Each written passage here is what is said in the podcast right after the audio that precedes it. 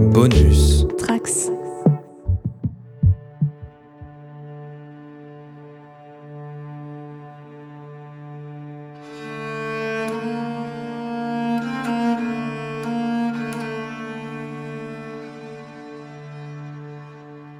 Salut, c'est Quentin et vous écoutez Le Coin Pop. Aujourd'hui, on va reprendre la formule des podcasts sur Refn, Dupieux ou Blomkamp pour revenir sur la filmographie d'un autre réalisateur que j'affectionne tout particulièrement et dont on entend pas mal parler en ce moment avec la sortie de son nouveau film The Northman, Robert Eggers. Pour vous parler du monsieur et de ses trois longs métrages, je ne serai pas seul, j'ai demandé à Manu de m'accompagner forcément. Salut Manu Salut Manu qui, euh, comme pour le podcast Quentin Dupieux, vient tout juste de découvrir euh, les films de, Robert Eggers euh, il y, a deux jours. Il y a même, euh, il y en a un, euh, il y a une heure. Ah, ça, va être super intéressant du coup d'avoir ton, ton, avis tout frais comme ça. Euh, et j'ai décidé aussi d'inviter Juliette, qui elle aussi, comme moi, il me semble, aime beaucoup le cinéma d'Eggers. Salut Juliette. Coucou, et oui, en effet, j'aime beaucoup son cinéma. La dernière fois que je t'ai invité, c'était pour parler du film Godzilla vs Kong il y a un peu plus d'un an. bah, c'est à peu près la même qualité, quoi, donc c'est bon, on est. Voilà, je vais dire, cette, cette fois, on va parler un peu plus sérieusement, je pense. oui. Alors comme à chaque fois, le but de, ce podcast sera pas de vous donner euh, un descriptif, euh, je vais pas vous lire les fiches Wikipédia et, euh, IMDB, on va essayer de, donner nos avis et ressentis et de revenir chronologiquement sur l'ensemble de, la filmo du réalisateur, en essayant un peu d'analyser ses, différents thèmes et son style. Euh, mais je vais quand même euh, commencer par euh, quelque chose d'assez descriptif avant de se lancer sur, sur les trois films, pour revenir un minimum sur le parcours de ce quand même jeune réalisateur. je pense que c'est assez intéressant de voir un peu d'où il vient pour en arriver là. donc Robert Eggers est né en 1983 aux États-Unis dans l'État du New Hampshire. Alors c'est sur la côte est, c'est à peu près entre New York et Montréal, un peu au-dessus du Massachusetts. Massachusetts, pardon. Euh, et c'est euh, le New Hampshire, c'est euh, situé dans la région de la Nouvelle-Angleterre et c'est une région qui, j'ai l'impression, se caractérise par des villages pittoresques et vraiment de, des vastes étendues sauvages. Et je trouve que c'est déjà assez important de le, de le, mentionner. On en reparlera par la suite pour, pour son cinéma. Euh, son père enseigne du Shakespeare et sa mère euh, était actrice et danseuse avant de, maintenant gérer une école de théâtre pour enfants. Et euh, je voulais préciser tout ça car je pense qu'il y a déjà une bonne partie de, ce que va être le cinéma de Deggers là, dans ce que je viens de vous dire. il cite Terry Gilliam, David Lynch ou encore Tim Burton comme, inspiration. Ce qui est assez marrant parce que plus tôt dans la journée, lorsque Manu tu découvrais The Lighthouse, tu m'as tout de suite parlé de David Lynch. Oui, tout à fait. C'est aussi une raison pour laquelle je te disais qu'on pouvait pas ne pas parler de la fin quand on se posait la question de est-ce qu'on allait spoiler euh, les deux premiers films. Et, euh, et en effet, j'ai tout de suite compris pourquoi tu appréciais particulièrement ce réalisateur. oui, donc euh, je le précise dès maintenant, on, a décidé d'être full spoiler sur les deux premiers films, The Witch et The Lighthouse. Là où par contre, on, on vraiment on parlera pas du troisième acte de The Northman qui vient tout juste de sortir. donc en, tant que, jeune adulte, il joue pas mal de, de basse et il va même s'essayer à l'école de Berkeley. Euh, en 2001, il va s'essayer aussi à l'acting au conservatoire de, New York. Il explique que c'est le film Nosferatu qui a vraiment été euh, une, grosse, grosse révélation pour lui. Euh, et c'est vraiment ce film-là qui lui a donné envie de, mettre en scène. Et du coup, il commence vraiment sa carrière en tant que designer et directeur pour des pièces de théâtre à New York. Et euh, c'est en 2006-2007 euh, qu'il se lance en tant que réalisateur et scénariste avec son premier court-métrage euh, Ansel et Gretel, qui est un court-métrage disponible sur YouTube si vous en avez l'occasion. donc tiré des, contes des, frères Grimm bien évidemment. C'est un court muet en noir et blanc avec seulement deux jeunes acteurs actrices et alors il me semble que c'est sa sœur Kelly Eggers qui joue le rôle de la sorcière. Euh, il me semble que tu avais, avais vu ce court métrage, toi, Juliette euh, Oui, oui, bah, je l'ai vu justement en, préparation de ce podcast. Euh, et qu'un court métrage qui a la particularité d'être muet. Et je trouve ça assez intéressant qu'en 2006, un gars se, dise Ouais, bon, je vais faire un film muet, mais genre vraiment muet à l'ancienne, avec les panneaux, le noir et blanc et tout ça. Et c'est intéressant parce que ça annonce vraiment The Lighthouse, qui est un énorme hommage esthétique à tout ce cinéma. Donc j'étais en mode Oui, oui, bah, c'est Robert Egger, c'est bon, direct, on y est. un peu après ça, en 2008-2009, il réalise et écrit son second court métrage d'une vingtaine de minutes qui s'appelle The Telltale Hearts, qui est également disponible sur YouTube. Celui-ci est basé sur une nouvelle du poète Edgar Allan Poe. le premier court métrage était filmé en 1.85 et celui-ci est filmé en 1.33, donc le format plus carré, on en reparlera tout à l'heure pour The Lighthouse je pense. Euh, qui est un court métrage que je trouve euh, assez intéressant euh, parce qu'en fait il met en scène une marionnette dans le rôle principal on va dire il y a déjà une ambiance qui est vraiment propre à son cinéma je trouve. Je sais pas si tu voulais revenir rapidement dessus Juliette. bah oui enfin si tu veux mais en gros j'ai pas grand chose à dire de plus que ce que tu dis comme tu dis il y a déjà une ambiance vraiment très propre à son cinéma on retrouve beaucoup de, beaucoup de thèmes, dont, euh, dont la violence. Moi, c'est vraiment ça qui m'a marqué. Et, euh, et l'esthétique est, est, vraiment marrante, intéressante. Enfin, euh, contrairement à Hansel et Gretel, où, où voilà, on sent que c'est un peu plus amateur. Là, je trouve qu'on a l'impression que c'est quelque chose, c'est vraiment très carré et, c'est, on, on, est déjà sur ces plans très fixes et très composés qui réemploient beaucoup. Ouais, c'est ça. Mais alors, euh, j'ai entendu deux fois qu'il disait qu'il y a un de ses courts-métrages, donc il en a, il en a trois. Euh, je sais que c'est un des deux premiers, là, dont on vient de, dont on vient de parler, euh, qui voulait pas que les gens le voient, mais que de toute façon, trop tard, c'était sur YouTube. Je me mm. demande si c'est celui-ci ou le, ou le premier. J'imagine que c'est peut-être plutôt Hansel et Gretel, je sais pas. Je suppose, parce que c'est un peu moins bien, mais après... Ouais, ouais, sur, probablement, ouais. Et euh, donc, euh, tu parles justement de, de, l'esthétique, et en fait, sur ces deux, euh, sur ces deux courts-métrages, Eggers est crédité et à l'écriture et à la réalisation, mais aussi pour son travail en tant que production designer. Et ce qui va être assez intéressant sur cette période de sa, de sa carrière, parce que c'est à partir de ce moment-là qu'il va vraiment se focaliser plus sur, ce, sur cette partie-là de, de, son métier, parce qu'il va bosser sur, en tant que donc, production designer sur un autre court-métrage en 2000 2009, 4 en 2010, 4 en 2011, 3 en 2012, 2 en 2013 et 1 en 2014. Euh, donc là, il va vraiment consacrer une bonne partie de sa, carrière euh, sur cet aspect-là du, métier. Et donc euh, en 2015, on le retrouve au rôle de, réalisateur pour son troisième et dernier cours. On va bientôt parler de, The Witch, vous inquiétez pas, qui s'appelle Brothers. Euh, c'est un cours d'une dizaine de minutes euh, qui réalise euh, en fait pour pouvoir se faire financer The Witch. visuellement, on retrouve déjà la, même esthétique que, The Witch et surtout l'atmosphère de, ces bois là menaçants. c'est l'histoire de deux frères. alors, je l'ai pas revu, mais de souvenir, je crois que c'est Tom et, Jack, et du coup, qui, qui, vont vivre, enfin, qui sont là avec leur grand-mère. c'est un peu comme ça, ça, me fait penser. Euh, tu mets toujours comme ça euh, deux, trois personnes en, en personnage en scène. Euh, bah pareil, est-ce que tu voulais revenir rapidement dessus, Juliette? Oh bah, pareil, je vais rien dire de plus que toi. Euh, que oui, oui, c'est vraiment, c'est vraiment très, très précurseur de The Witch, même dans la photo et tout ça, qui est un peu, un peu terne, marron, je ne saurais pas comment dire, très joli, hein, mais, mais voilà, qui a, quand même un, un cachet particulier. Euh, et, oui, à nouveau, c'est très très beau. Et, et comme d'habitude, ça parle de, de violence. voilà. ouais, j'ai vu que c'était c'est tiré d'un peu de, de, de, l'histoire de Abel et Cain, en fait. Ouais, ça m'étonne pas. Il y a de ça dedans. Euh, il aime beaucoup les mythes. Hein. Ouais, c'est ça, bah, c'est ce que j'allais dire. Toutes les origines. On retrouve déjà un pattern euh, aussi bien dans le fond que dans, dans la forme, là. Euh, donc c'est un projet qui, qui va plaire, euh, qui va plaire et qui va du coup permettre de, financer euh, The Witch. Techniquement, je pense que on dit plutôt The Witch parce qu'il y a deux V, c'est V-V-I-T-C-H. Mais on va dire The Witch, euh, qui a, le, sous-titre euh, A New England Folk Tale, euh, donc comme un, conte, qui sortira donc en 2015 dans une bonne partie du monde, parce que présenté dans un premier temps lors du festival Sundance, là où d'ailleurs Eggers sera récompensé comme meilleur réalisateur dans la catégorie US dramatique mais il sortira qu'à l'été 2016 euh, en France. Euh, donc c'est le studio A24 qui, euh, qui, qui produira le, film. et donc justement tu mentionnais la, la photo de, de, Brothers à l'instant Juliette. Il va retrouver Jarin Blaschke, donc son le directeur photo qui a titré sur, sur ces trois films et qui avait déjà bossé avec lui sur Brothers et sur The Telltale Hearts.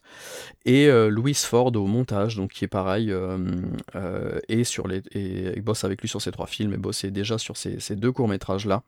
je trouve qu'il y a vraiment une espèce de dynamique avec ce trio-là. il les met vraiment beaucoup en avant. Je pense qu'ils sont vraiment très, très importants aussi dans, dans, son cinéma. Donc c'est ce film qui va nous permettre de découvrir la, vraiment la fabuleuse euh, Anya Taylor-Joy, parce que c'est vraiment un de ses premiers, euh, un de ses premiers boulots d'actrice. Euh, elle venait tout juste d'avoir 18 ans pour le, pour le tournage de, de, celui-ci. Donc c'est elle qui a le rôle principal du personnage de Thomasine.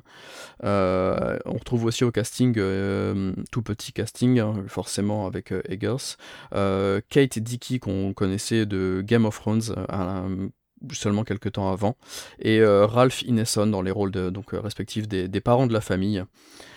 Euh, et pour, pour résumer globalement le film, avant qu'on se lance vraiment dans une, analyse un peu plus détaillée, j'ai trouvé une seule, une seule phrase que je trouve simple et efficace. En 1630, la magie noire et les forces de la sorcellerie s'acharnent sur une famille de la Nouvelle-Angleterre. Donc est-ce que vous voulez revenir un peu sur The Witch? Bah, Vas-y Emmanuel, toi qui l'as découvert récemment. Toi qui viens tout juste de de le découvrir, ouais c'est ça. Ouais, c'est tout frais pour moi. Alors c'est marrant parce que Jay, que tu connais bien, me l'a vendu euh, depuis sa sortie. Me voulait, voulait me pousser à le regarder. Moi, je suis, tu, enfin, tu sais, je suis pas trop film d'horreur. Mais ça, ça ressemblait à autre chose que du film d'horreur en fait. Ça ressemblait plus à un film d'ambiance, à quelque chose de plus, euh, ouais. plus malsain autrement que via de l'horreur basique, on va dire.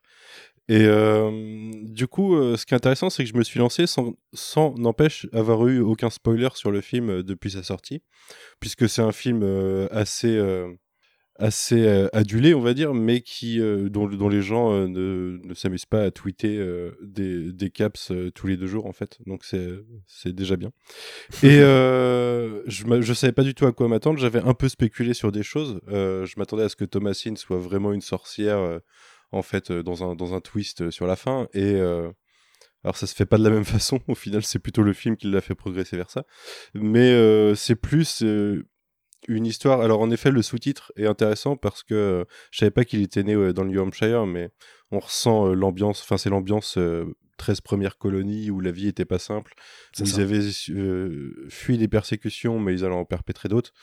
Et euh, donc ça, tout ça, ça a entraîné un héritage assez lourd à porter, je pense, pour les gens qui, euh, qui ont des familles qui datent de l'époque, qui vivent encore dans ces endroits-là. Et euh, dans une ambiance de, de d'hyper fanatisme religieux et de chasse aux sorcières, ça donne plutôt un drame psychologique sur la violence au sein d'une famille qui, qui pète un plomb face à l'adversité. Euh, qui n'est pas aidé par ses croyances, et euh, le tout porté par, des, par une photo, enfin, plus que la photo, la réelle, t'en parlais tout à l'heure, euh, Juliette, des plans, des plans des plans fixes euh, assez léchés qui vont poser une, certaine ambiance, une certaine lourdeur sur, euh, sur les scènes, puisque on joue beaucoup avec l'environnement, la forêt, euh, le, le, huis clos. On est dans un huis clos ouvert, mais techniquement, ça reste un huis clos. C'est une famille qui a été bannie et qui est toute seule, en fait, qui doit faire sa vie toute seule. ouais, c'est l'ambiance qui m'a pas mal accroché, et je savais pas à quel moment le film allait elle est dérivée, on va dire. Euh, il y a un côté. Alors, on a parlé de Lynch tout à l'heure parce qu'il y a, y a beaucoup de ça dans The Lighthouse, mais euh, sur The Witch, j'ai beaucoup pensé aussi à Shyamalan sur certains points, sur euh, un petit côté le village dans certains, dans certains bah forcément dans le setup déjà, mais aussi dans l'idée de tu sais pas en fait s'il va raccrocher ça à un élément fantastique ou pas, et tu sais pas vraiment comment il va le faire. Est-ce que, alors on voit une sorcière assez tôt, mais est-ce que c'est métaphorique, est-ce que c'est réel? Euh, Il y, a, y, a, ce côté ambigu euh, que je trouve très intéressant dans le film, et à partir du moment où, euh, où ça dérape, pour moi c'est vraiment l'espèce de scène d'exorcisme du petit frère. là, on, arrive dans une dernière ouais, 20-30 minutes euh, qui sont assez intenses. Euh, sans que ça soit, euh, sans que ça parte dans l'horreur pure, mais dans le, le, le thriller psychologique, j'ai trouvé ça plutôt pas mal. Donc ouais, c'était une très bonne découverte. Euh, je, j'ai eu le malheur d'enchaîner les deux autres. Du coup, j'aurais tendance à le placer euh, en dernière position dans mon classement pour l'instant. Mais euh, j'ai vraiment pas mal accroché au film. C'est, intéressant que tu dises que tu les as découverts à la suite et du coup, tu, tu le mets en dernière position parce que moi, du coup, je les ai tous découverts plus ou moins à, la date de leur sortie. Et pour moi, The Witch, c'est encore le meilleur. Donc, du coup. Ouais, mais t'as eu l'occasion de le revoir, de le digérer, de, ouais, ouais, je pense, de le penser. Quoi. Bah, après, tu sais, je l'ai revu, je l'ai revu euh, hier soir euh, pour la préparation du podcast, mais en fait, je l'avais jamais revu depuis sa sortie. Mm. Et, j'en avais quand même gardé un souvenir assez fantastique et le revoir m'a fait me redire que, que, que, que, je trouve ça, que je trouve ça vraiment trop bien. Parce que, parce que oui, c'est vraiment trop cool. Et, comme tu dis, il y a quelque chose dans. Il y a, y a une ambiance hyper comment dire, glauque et, très intense qui capte beaucoup, même dans sa manière de. Pardon? Pesante, le mot. Ouais, c'est ça, pesante, c'est un, bon mot. Il y, a une manière très. Euh, il a une manière de, placer sa caméra qui te, qui te met mal à l'aise. Par exemple, elle est toujours très face au personnage, euh, des, ce qui est pas toujours très courant. Donc vraiment, tu es, face à ça, tu es face à eux, tu es face au déclin, tu peux pas t'en sortir comme eux, ils peuvent pas s'en sortir.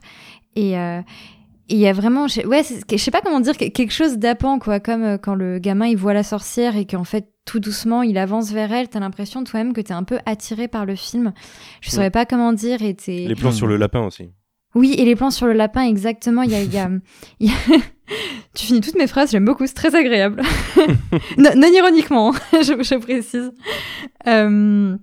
Et, donc oui, il y, a vraiment l'impression qu'on peut qu'on peut pas s'échapper de quelque chose parce qu'on est mis face à eux souvent et donc on est, je sais pas, on peut juste se, les prendre à la rigueur, c'est tout ce qui peut nous arriver. Et, euh, et oui, moi je, trouve ce film assez génial. Pour moi, il fait vraiment partie d'une d'une sorte de, nouvelle vague de, cinéma d'horreur américain euh, qui a commencé avec It Follows, euh, qui a continué avec The Witch, puis ensuite Get Out, Hérédité et tout ça, où il y a vraiment une une manière très intelligente de, de, de, repenser l'horreur et, de la, et de la rendre très politique. Et euh, parce que The, Witch, ça parle euh, de, de, beaucoup de choses, notamment euh, une certaine critique de, d'une certaine tradition, un appel à transcender cette tradition. Ça montre aussi que les traditions font péter des plombs. Et pour moi, il y a quelque chose d'aussi euh, oserais-je dire féministe euh, peut-être, euh, avec le fait qu'on a ce personnage qui est... La sorcière est une figure féministe de base de toute façon. Oui, oui voilà. Avec ce, ce, personnage de, de Thomasine qui est bah, qu'en fait qui, qui, devient une femme et en fait par cela elle fait peur parce qu'il y a tout ce truc de la monstruosité féminine dans le cinéma d'horreur le corps de la femme fait peur il y a ce truc genre euh, elle est la tentation d'un coup parce que son petit frère va regarder ses seins euh, euh, sa mère fait noter qu'elle a ses premières règles et en fait alors qu'elle elle est elle est plutôt elle est plutôt chou, chou en fait elle devient comme une sorte de danger pour toute sa famille. Tout le monde la voit comme un danger parce que c'est c'est parce que c'est une belle femme en fait et et c'est assez intéressant parce qu'à la base, elle, elle n'est pas en danger. Et à la fin, en fait, bah, elle devient un danger pour eux. Et tant mieux parce que euh, parce que c'est juste des cons avec elle. c'est vrai. Mais je dirais, tu disais que on a une vague qui euh, amène plus de politique dans l'horreur. Je dirais que ça la ramène. On a eu certaines, certainement oui, une, bien sûr. une période d'une ouais, une bonne vingtaine d'années avec des blockbusters d'horreur euh, qui n'étaient pas là pour faire de la politique, mais les origines de l'horreur et, et, la plupart de ce qu'on a vécu dans le siècle dernier, c'était très politique. Hein. Oui, oui, bien sûr, bien sûr. Euh, je, je, me suis, je, je, me suis mal exprimée. J'ai l'impression que ça a ramené vers une, vers une nouvelle, euh, à nouveau, comme tu dis, loin de ces espèces de blockbusters d'horreur qui sont faits pour faire beaucoup de vues, puisque le, genre de l'horreur est, je crois, l'un des genres qui fait le, le, plus de vues dans le cinéma. Là, ils ont décidé, ils ont fait non, non, on va refaire des petits films indépendants, un peu woke et tout, ça va être bien. Et du coup, c'est cool. Bah, justement, euh, en 2015, on est en plein boom euh, Blumhouse euh, mm. avec leur type de, de film plutôt axé sur les jumpscares et moins sur l'ambiance. Mm-hmm. Et je trouvais que c'est marrant parce que tu as, as, cité It Follows, qui excusez-moi, T'as cité It Follows, qui est vraiment un de mes films favoris ces dernières années. Moi aussi. Qui est sorti euh, juste avant et qui m'a énormément marqué, tout comme The Witch m'avait vraiment marqué à, sa sortie et euh, qui faisait partie de, ces films où je m'étais vraiment dit, mais. Euh, le tampon A24, je pense que ça peut amener vraiment beaucoup de choses très très intéressantes sur des choses à plus petit budget, plus portées vers l'ambiance, l'atmosphère et le message. Et, et c'est vraiment à ce moment-là où moi je commençais vraiment à être essoufflé. J'adore l'horreur et je commençais vraiment à être fatigué de ce que proposait Blumhouse. Euh, et euh, The Witch est vraiment arrivé au, bon moment par rapport à ça. J'étais allé le voir en salle sans vraiment savoir ce que c'était et ça m'avait complètement retourné. Je m'étais dit que c'était un. Le, nom de Heger, c'était vraiment un nom à, retenir. Et, euh, et, dans, la, dans la forme, j'avais tout de suite été emballé dès les, les premières, les premières minutes. je trouve que le, la, mise en contexte du film en, moins de 5 minutes, on est tout de suite emballé dans, le truc avec très très peu de dialogue. Euh, euh, quand à un moment on nous dit, alors je sais plus exactement de tête, mais nous avons bravé un vaste océan, mais, mais au final pourquoi? Et qu'on a les mhm. portes du village qui se ferment sur eux, avec les, la, musique est vraiment super dans ce film aussi. On a les, les chœurs euh, qui, qui, arrivent en direction de, enfin quand ils, ils vont vers la forêt là. Parce qu'au final, la disparition du bébé arrive à moins de 10 minutes de, film et c'est, on est déjà vraiment dedans, je trouve. Et en termes de mise en scène, vous avez déjà dit pas mal de choses intéressantes, mais euh, j'aime le, côté euh, un coup, euh, on a des, vraiment des, big shots, des, des, grandes vues sur, la forêt de loin, tout ça. Et un coup, on est très très proche des, personnages, des visages. Vous précisiez avec le lapin et, et surtout le, le, le bouc. Il y a le chien aussi. Et euh, j'avais fait l'erreur à l'époque d'amener ma compagne voir ce film-là, qui elle, euh, n'aime pas l'horreur, mais qui accepte de voir des films plus classiques à jumpscare. Et elle mhm. était terrifiée par l'ambiance, elle était vraiment très très très mal à l'aise devant, devant The Witch, elle m'en parle encore. Et, euh, et je m'étais aussi dit qu'on retiendrait le, nom de de Anya Tyler-Joy, qui déjà là avait fait un énorme boulot sur le, les accents, parce que du coup, le, ils parlent tout le long du film, ils, parlent tous avec le, cet, euh, accent et ce dialecte du, du New, euh, New English comme ça. Et euh, c'est quelque chose de très intéressant aussi, je trouve. Pour moi, la force du film, c'est vraiment cette ambiance hyper pesante, cette menace qu'on voit pas vraiment, comme le précisait Manu. Finalement, on voit une sorcière assez tôt dans le film, mais je sais pas comment l'expliquer, Manu, tu l'as, tu l'as peut-être mieux expliqué que moi tout à l'heure, mais euh, on sent que c'est, c'est un tout qui, qui les, les, pèse, même le, sur le côté financier. Euh, euh, ils se laissent mourir comme ça et tout, et jusque le, le, climax de, de, la mort, de la longue scène de, d'exorcisme du personnage de. c'est Caleb, il me semble, le frère, mhm, et qui aurait, pu être, qui aurait pu vraiment, vraiment tourner au ridicule pour un premier film. Je trouve ça assez audacieux de, de garder ce genre de passage. Le gamin est trop fort. Le, bah, et d'ailleurs, j'ai vérifié un peu en préparant le, podcast, on l'a, on l'a jamais revu et c'est un peu dommage. Euh, il est plutôt bon, surtout qu'après il y a une masterclass. Je trouve que après la mort de Caleb, il y a un long dialogue entre euh, le personnage de Thomasine et de, et de son père qui est hyper intéressant et hyper bien joué, mhm. je trouve. Euh, j'ai des frissons quand on entend du coup le, Philippe parler, même si on le voit mm. pas parler comme ça à la fin. C'est Black Philippe. J'ai revu, euh, j'ai revu ce film vraiment plusieurs, beaucoup de fois depuis sa sortie, euh, et je trouve que c'est vraiment un très très grand film. Euh, autant je pense qu'on peut. Je, comprends beaucoup de critiques sur les, les, deux suivants, euh, que j'aime peut-être plus même que, que The Witch. Euh, autant celui-ci, je trouve que pour un premier film, c'est vraiment un, un, vrai coup de poing. Euh, j'avais noté aussi, je voulais quand même le préciser, qu'à la base, Eggers ne voulait pas qu'il y ait un personnage principal dans le film. Pour lui, jusque très tard dans, dans la, la, préparation du film, il voulait qu'on passe d'un personnage de la famille à l'autre, ce qui n'a pas été accepté. Il fallait vraiment, pour les pour le studio, euh, se baser sur euh, un personnage et une seule vision. Euh, c'est peut-être pour le mieux, je sais pas. en tout cas, il dit qu'il préfère lui aujourd'hui le script du film au film en lui-même. Euh, et euh, quelque chose dont on n'a pas parlé mais qui me semble assez important euh, et dont on, dont on reparlera pardon, sur les deux, les deux prochains, sur l'aspect technique, c'est qu'en fait tout est accurate, tout, est, tout ce qu'on voit, les décors, les costumes, le moindre props du film est pensé et revu comme si c'était vraiment des, des, des, lieux, objets, des costumes, décors de l'époque en fait. Mhm. il s'est entouré dès celui-ci. Ça se sent, oui, c'est ça. Ils sont entourés dès celui-ci de, de, professionnels euh, et, euh, et ça, c'est quelque chose qui va pousser euh, même peut-être jusqu'à son paroxysme après dans sa carrière, mais il y a toujours ce, souci du détail qui garde de son, de son entre guillemets précédent métier dont on parlait tout à l'heure. et jusqu'à jusqu'à carrément pour celui-ci, alors pas pour les deux autres, en fait réutiliser aussi des comment l'expliquer des manières de faire typiquement quand ils ont construit les différentes maisons là, euh, dans, dans maisonnées, euh, ils auraient utilisé des outils de l'époque aussi. Et ça, c'est complètement hmm. fou comme truc.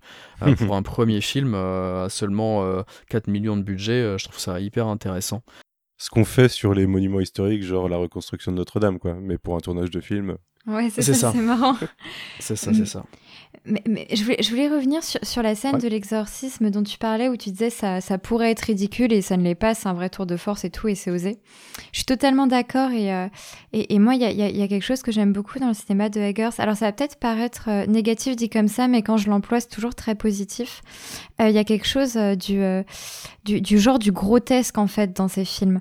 Parfois, il y a une sorte de, de too much, quelque chose qui va, qui va très très loin, qui est trop, mais que comme tout la fin de The Witch par exemple. Mais en fait, je trouve ça génial parce que ça va, il y a tellement quelque chose de, de gros, de gros, de trop en fait, mais vraiment de grotesque que en fait ça en devient génial et, assez glaçant dans son, dans son jusqu'au boutisme. Ouais, c'est ça en fait. Euh, il y, a, y, a, un truc, on, on, parlait de son affect pour différentes mythologies. Et sur chacun de ces films, il y a un aspect mythologique qui est, qui est projeté et ils y vont, il y va à fond à chaque fois dans l'imagerie et dans le. En fait, c'est réel au monde dans lequel, euh, dans, dans le monde qui, qui projette quoi. Et euh, en effet, c'est un, un, certain euh, jusqu'au boutisme, mais j'y vois une sorte de respect pour le sujet qu'il traite en fait. Ouais, je pense aussi. Bah, et puis, je sais pas, il s'engage pas. Il, justement, ouais, comme tu dis, il utilise une imagerie, mais alors pourquoi ne pas l'utiliser, quoi? Donc, du coup, il l'utilise au lieu de, de, de, rester sur des. Enfin, je sais pas, il, pourrait aller dans la facilité de faire une, une, forme de sorcière plus simpliste, plus machin, genre, euh, je sais pas, une sorte de sorcière un peu plus, un peu plus moderne, entre guillemets. Et, euh, et à la place, non, il va à fond dans le truc. La sorcière, elle est nue, la sorcière, elle vole, la sorcière, elle a du sang partout. Enfin, c'est. Je trouve ça assez super. Et la scène dont tu parlais, Quentin, de, de la discussion avec Black Philippe, euh, c'est pareil, c'est, t'es un peu dans l'absurde dans la façon dont ça se manifeste, mais le, le fait de pas le voir quand il parle et, et sa voix, c'est assez, euh, c'est assez malaisant. On ressent le côté malsain du truc, le côté, mm. euh, le côté démoniaque, quoi. Et ouais, j'aime beaucoup la façon de mettre en scène cette, ce, ce côté mythique qu'il emploie.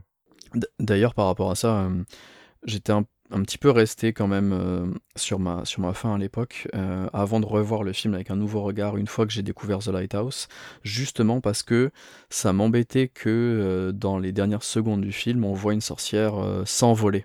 Mhm. à l'époque, comme je connaissais pas encore son cinéma, je m'étais dit bah mince c'est dommage, on aurait pu rester sur quelque chose de en suspens, on aurait on aurait pu cuter un tout petit peu plus tôt où elle elle elle elle va aussi retrouver les sorcières nues autour du feu, mais sans qu'on voit forcément d'éléments euh, comme ça euh, surnaturel. Et c'est que une fois que j'ai découvert The Lighthouse que j'ai revu The Witch à la hausse, euh, de par cette, euh, ces dernières, c'est vraiment des, quelques secondes à la toute toute mhm. fin. Et je me suis dit ah ok d'accord, maintenant je, je, comprends pourquoi, comment et, et je, parce que pendant plusieurs années entre les deux films, j'arrêtais pas de dire putain c'était grandiose, mais il y a ces dernières secondes qui me tracassaient et j'aurais préféré que qu'on reste. et au final maintenant je, je, je, trouve que ok je comprends et j'accepte le truc et ça me plaît euh, peut-être d'autant plus même. J'adore moi cette fin. Il y a la transformation aussi, on la voit euh, physiquement euh, se faire corrompre. Mais le fait que, au moment où on sait qu'elle a signé, quoi, globalement, avec le diable, on commence à entendre les voix et du coup, on, retrouve, je sais pas, il y a une dizaine de sorcières, je pense, dans ce. Le fait que ça, enfin, ce que ça suggère, en fait, sur le, tu vois, là, on a eu un. Ils étaient tout seuls dans leur coin, comme si euh, personne d'autre n'existait.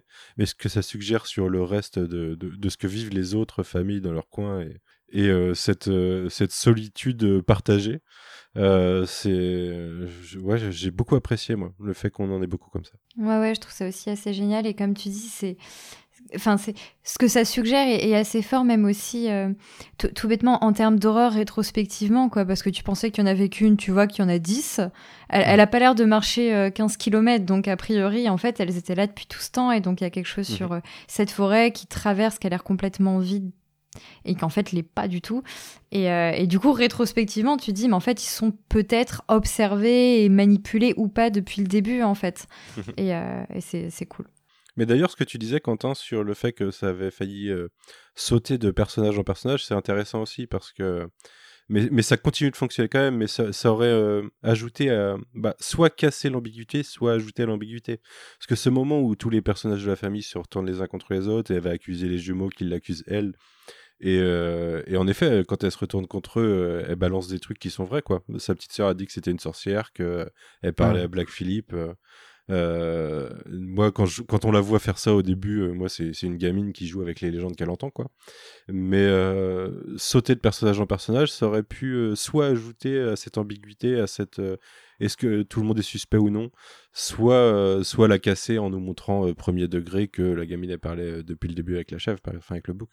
Mais, mais ce qui est intéressant, c'est que ça marche toujours en suivant le point de vue unique de Thomasine, c'est qu'à un moment, moi, dans le film, je me suis demandé si bah, si elle n'était pas réellement coupable. Quoi. Ouais.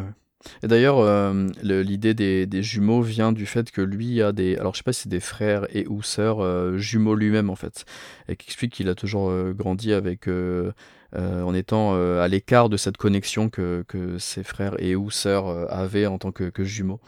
Et il mm. voulait remettre ça dans, dans ce film-là avec, avec ses jumeaux qui, qui jouent aussi très très bien. Je, je trouve, euh, qu'apporte un, vrai truc. Mais c'est marrant, les, jumeaux, c'est vraiment un, accessoire de, des univers d'horreur euh, assez fréquemment utilisé, je trouve. Et qu'aurait pu tomber dans le grotesque aussi, hein, mais euh, là, ça marche, ça, marche bien, je trouve.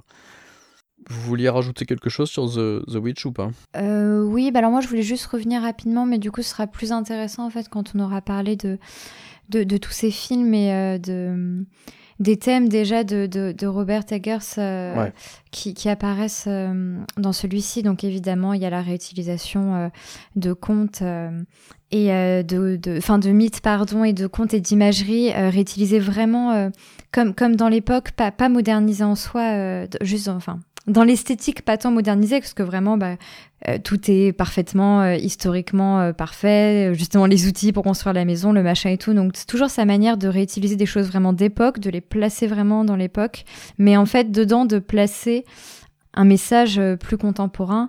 Et même en fait de dire mais même en fait en reprenant les trucs d'époque euh, bah, je vais vous montrer que c'était que c'était pas bien. On en reparlera pour The Northman on en reparlera pour The Lighthouse. Mais The Witch en mode même juste on parle de la chasse aux sorcières point. C'est sexiste point. Il y a pas à l'exagérer il y a pas à la moderniser ça l'était de base quoi. Et euh, et même pas sexiste misogyne d'ailleurs. Et et donc ça c'est ça c'est cool. Donc déjà il y a ça cette manière d'utiliser une, une sorte d'imagerie très datée pour montrer qu'en fait, euh, juste on n'a qu'à la réutiliser pour euh, rapporter les mêmes choses politiques qu'aujourd'hui. Pardon, je sais pas si je suis très claire. Si, si. Et. Euh, il y a ça et aussi, alors ça c'est quelque chose qui, m'a sauté, sauté aux yeux là en voyant son court, son l'un de ses courts métrages tout à l'heure. Euh, alors que c'est assez évident dans son cinéma, mais je trouve qu'aussi en dehors des mythes et tout ça, il y a vraiment quelque chose sur, euh, sur la violence et, euh, et, justement le fait qu'il utilise beaucoup des mythes, peut-être du coup sur une certaine vision de la nature humaine, je ne sais pas, sur le fait que la violence est toujours inéluctable dans son cinéma. Il y a toujours un moment mm. où quoi que tu fasses, quoi que tu essayes de résister et tout, et c'est pareil dans ces, dans ces courts-métrages par ailleurs. Même dans Hansel et Gretel, au début, les enfants, ils sont tout gentils, à la fin, ils défoncent la sorcière, quoi. donc, euh, donc certes, c'est pour survivre, mais justement, en fait, il, y a toujours un moment où, en fait, toi-même, t'es obligé de devenir ultra violent. Et il y a quelque chose voilà de ça, de, une espèce de, de, violence inhérente qui contamine absolument tout et euh, qui pousse dans les excès. Et c'est... Mm. Et c'est assez, du coup, ça, ça, c'est assez fort, quoi. Ça rend les choses euh, assez, assez dures dans son cinéma. Et en fait, il y a vraiment l'impression qu'on ne peut pas se sortir de la brutalité. Tout à fait. en effet. Bah, j'avais sur mes notes, j'avais à peu près ce que tu viens de dire euh, sur, le, sur, la, sur la conclusion, mais oui, effectivement, on le ressent dès celui-ci. Et euh, il y a aussi euh, le côté, le pouvoir, la, la, force de la nature sur ces trois films. On en reparlera mm. peut-être plus avec The Lighthouse. Là, dès celui-ci, on a, on a les bois, on a la mer sur le suivant, et et lui a un regard là-dessus que je trouve aussi très très intéressant, qu'on détaillera peut-être un peu plus après.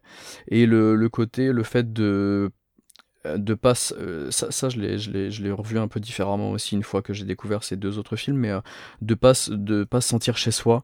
Il y a un moment Thomasine vers la fin du film quand elle commence à, craquer à pleurer elle dit I want to be home. Mhm. et il y a ce truc là sur sur les deux autres films aussi de de pas se sentir alors je sais pas si c'est son expérience à New York ou quoi ou qu'est-ce j'en ai aucune idée pour lui personnellement mais de pas se sentir chez soi. euh, qui, qui, va être aussi très très intéressante sur les deux autres films. Et du coup, on peut passer, euh, on, peut, on peut enchaîner. Euh, l'accueil critique a été quand même largement positif sur, sur ce film, j'ai l'impression, qui est un film qui a rapporté plus de 40 millions de dollars avec un budget d'environ 4 millions de dollars. en juillet 2015, on apprend que Kegers travaille sur le remake donc du, du film, de son film de, de cœur Nosferatu donc le, film muet de, 1922, euh, donc qui est basé sur la, mythologie de, Dracula. Je l'avais pas précisé tout à l'heure, mais je pense que tout le monde est, au mhm. courant. Euh, même si on apprend, euh, on apprendra fin 2016 de, de, souvenirs. je dis peut-être une bêtise là-dessus, mais que Kegers va finalement mettre de côté le, projet de, remake de Nosferatu à plus tard. En fait, j'ai retrouvé des, des, des, des, codes de lui qui qui dit non non mais en fait je me suis lancé là-dedans mais finalement euh, j'avais pas du tout les épaules pour. Euh, je, pense qu'il a raison. Je, suis pas encore prêt, c'est ça. Il y en a beaucoup euh, qui se sont brûlés les ailes comme ça. Bah, et alors, je pense qu'il a commencé à se lancer, à beaucoup travailler là-dessus, et finalement mettre tout ça de côté en se disant non, non, on verra plus tard. Et euh, au podcast, au, il était invité récemment sur le podcast de Marc Maron, qui est un acteur que, que j'aime bien et qui a un mhm. podcast euh, sympa. Et euh, il semblerait que euh, ce soit son quatrième film, son, son prochain finalement, Nosferatu même si je serais pas surpris d'apprendre que c'est que c'est autre chose, mais apparemment il rebosse dessus ce, ce coup-ci. Bah ouais, mais en plus c'est c'est le film qui l'a rendu cinéphile et tout déjà euh, comme euh, comme tu disais, genre, euh, c'est un coup à se casser les dents de genre reprendre Nosferatu. Mhm. mais en plus, lui, ça doit être symboliquement hyper fort pour lui, quoi. C'est ça. Oui, et puis de toute façon, faut, enfin, faut gérer les attentes des, du public, quoi. Après un film, le public, il va t'attendre, alors qu'après trois films, si tu fais des preuves, le public peut être un peu plus, euh, un peu plus serein avec toi. Hmm. C'est un peu Denis Villeneuve sur euh, Blade Runner, quoi. Faut pas se louper. Oui, c'est ça. C'est ça. Alors que pourtant, Denis Villeneuve, il s'est un peu loupé. Pardon. On est d'accord, On est d'accord Juliette. Faut pas partir là-dessus, mais. Euh... Désolé. non, ouf. Euh, et donc, du coup, ouais, il, va, il va passer un peu de temps à bosser là-dessus quand même, mais euh, il reviendra en 2019 avec le. Alors, thriller fantastique horrifique, je sais pas trop comment dire. Euh, j'ai vu, euh, j'ai vu horreur comédique tout à l'heure moi. Oh non. J'ai pas trop trouvé la comédie dans The Lighthouse. Comédie ouf. Ouais, bon. Euh, donc The Lighthouse. Certes, il y, a deux P avant le premier dialogue dans ce film, mais, mais quand même. avec donc euh, Willem Dafoe et euh, Robert Pattinson euh, dans les rôles principaux, deux acteurs que personnellement j'aime vraiment beaucoup. c'est encore une fois un film d'époque. Eggers réalise et coécrit cette fois le, scénario. Il était seul à l'écriture sur The Witch, mais cette fois il coécrit avec son frère Max Eggers. avec qui il avait déjà travaillé sur The Telltale Heart. apparemment, c'est une idée que, que, son frère avait depuis, depuis leur court métrage ensemble avant The, Witch en fait. Ils avaient gardé ça sur un, sur un côté de, de, leur tête comme ça. Et euh, c'est un film qui, sera présenté au Festival de Cannes euh, donc, euh, en 2019 dans, dans la sélection de, de, la quinzaine des réalisateurs et il va obtenir un prix à ce moment-là, le prix de la critique internationale. il est également sélectionné en compétition au Festival de Deauville où il remportera le, le prix du jury. et donc The Lighthouse, c'est euh, quoi, c'est l'histoire d'un gardien de phare, euh, d'un jeune gardien de phare qui, qui, va se retrouver donc sur, sur, sur une île avec un, un autre gardien un peu plus âgé euh, au début du XXe siècle dans le, dans le Maine, il me semble. Ouais, je sais plus exactement. Je sais plus où c'est. Mais à la rigueur, peu importe, ça n'a même pas d'importance au sein de, au sein de l'histoire. Hein. Apparemment, je pense qu'il y a un peu de recherche sur le, les accents en fait. Ah oui.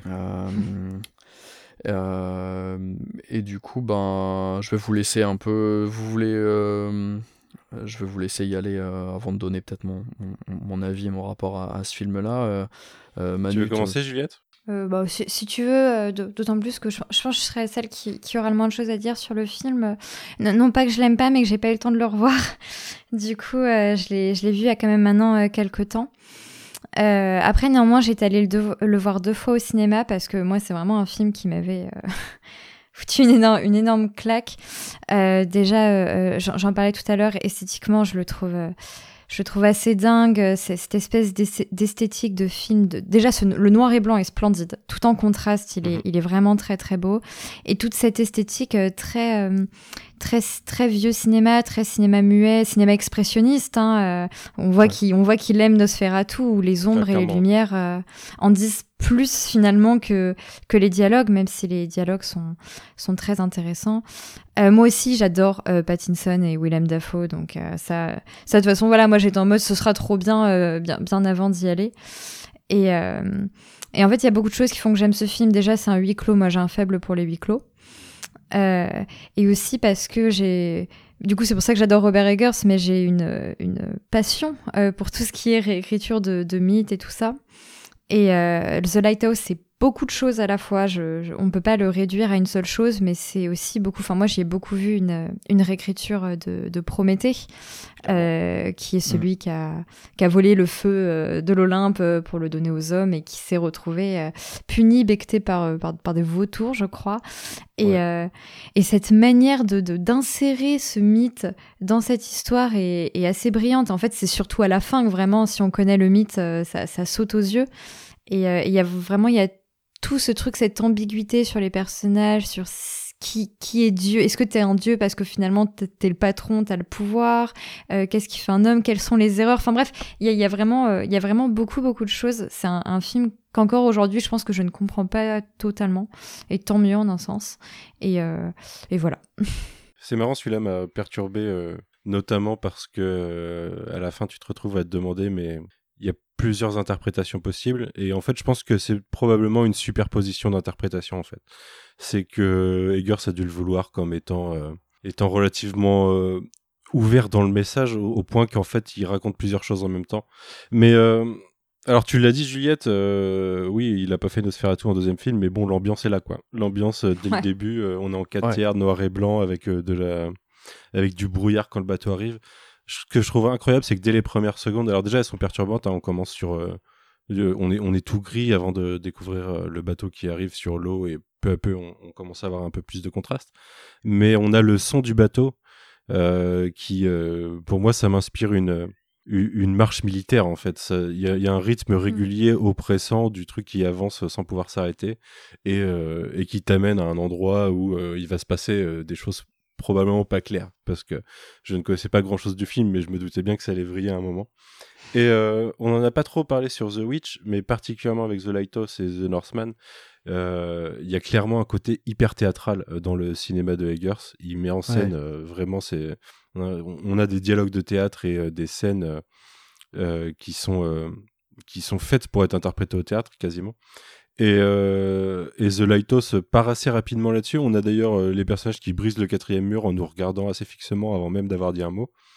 Et derrière, ça part. Euh, on, a le côté crasseux absurde de. je disais, il y, a il deux paix avant le premier dialogue, mais en gros, on a l'utilisation du pot de chambre à, côté de son pote, quoi. Mais.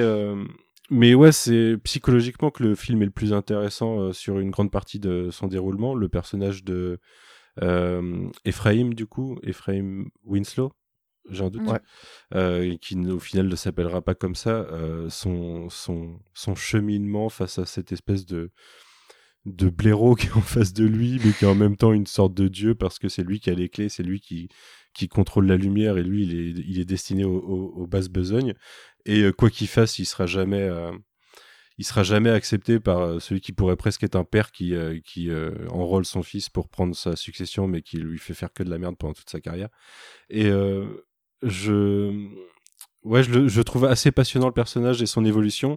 Et William Dafoe à côté. Alors Robert Pattinson, incroyable. Hein. Les deux, de toute façon, sur la sur la dernière demi-heure du film sont assez incroyables. Mais Robert Pattinson, j'avais pas doute. J'ai pas vu, pas vu Cosmopolis ou ou pas mal de ses films indés. Je le connaissais de Harry Potter comme tout le monde, j'ai pas vu ses toilettes, mais je, son, potentiel était là, j'avais aucun doute euh, sur, sur l'acteur. Je sais ces heures d'acteurs hein, qui sont détestés par beaucoup parce qu'ils ont joué dans un film de d'adolescente, on va dire, euh, pour simplifier les choses, alors qu'ils ont beaucoup à donner. Et euh, ouais, je les, je les trouve assez intenses. je trouve que on est dans quelque chose de, de très malaisant parce que c'est vraiment assez rapidement que deux personnages.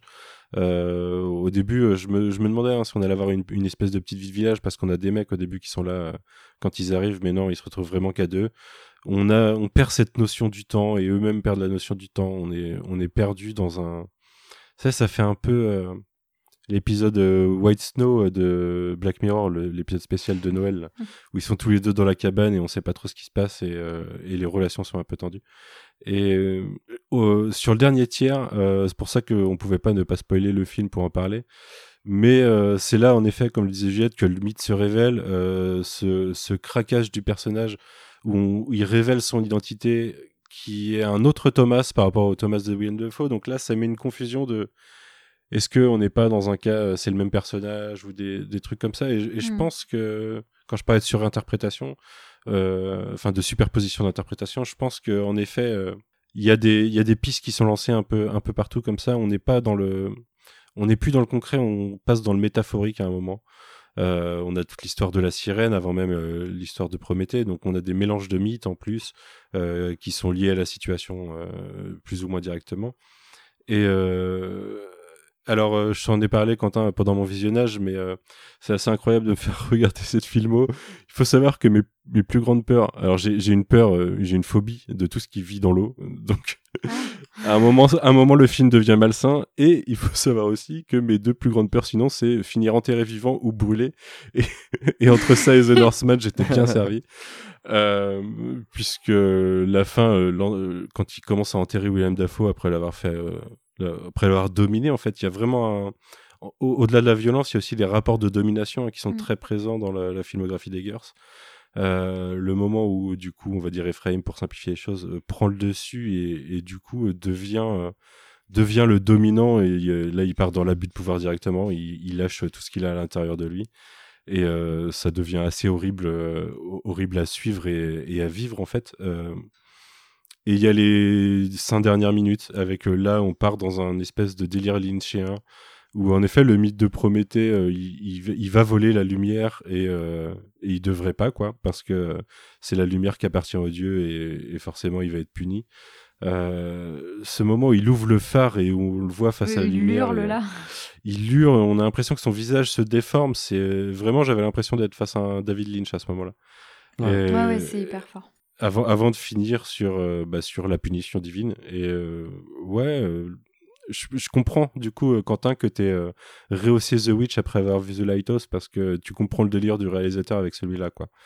Moi, pour moi, c'est peut-être mon préféré jusque-là, The Lighthouse. Il y a vraiment une ambiance, des, deux acteurs incroyables, et puis une ambiance et un, un côté métaphorique que j'apprécie beaucoup malgré mes phobies. Mais du coup, Pacific Rim, ça doit être horrible pour toi.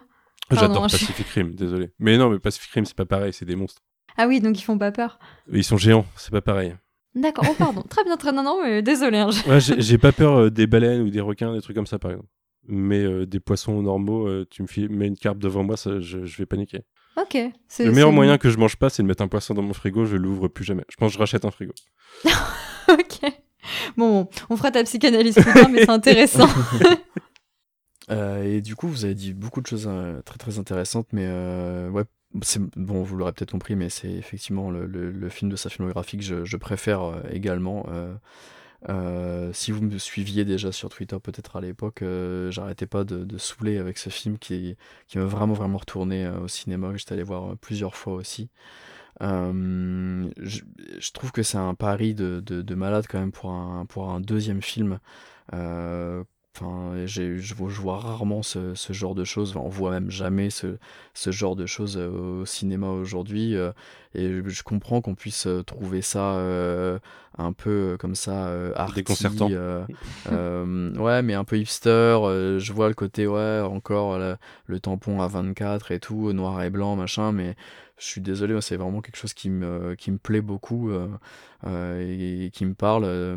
J'aime vraiment beaucoup dans, dans, le genre euh, film qui va assez loin dans, dans ce délire-là, auquel je pense tout de suite là, avec ce, ce même format euh, euh, carré comme ça, A Ghost Story de A24 mm. aussi, et sur, qui est un film qui, pareil, je que j'ai déjà revu beaucoup de fois et avec lequel je me laisse vraiment vraiment porter en fait. Euh, tu disais Juliette que tu, tu penses ne pas le comprendre totalement et, et moi c'est pareil d'ailleurs euh, pour, le, pour préparer ce podcast euh, je me suis quand même pas mal renseigné sur les deux autres films mais volontairement pas du tout sur celui-ci. Mmh. mais j'avais déjà vu quand même les, les bonus du Blu-ray mais c'est pas quelque chose qui va décortiquer ou analyser c'est juste des, des, infos supplémentaires parce que justement Manu tu disais que ça va pas dans le concret et tu parlais de, de David Lynch et c'est toute cette cette, euh, ce, toute cette partie-là qui, qui, me plaît en fait sur, euh, sur ce film. Euh, pareil, peut-être que vous, vous le savez ou pas, mais Eraserhead est vraiment un de mes films mhm. préférés. Et je, peut-être que c'est juste le côté noir et blanc et, assez loufoque comme ça, jusqu'au boutiste qui, qui, revient, qui me fait penser à ça. Mais je, je, je repense beaucoup, beaucoup à Eraserhead quand, quand je vois The Lighthouse.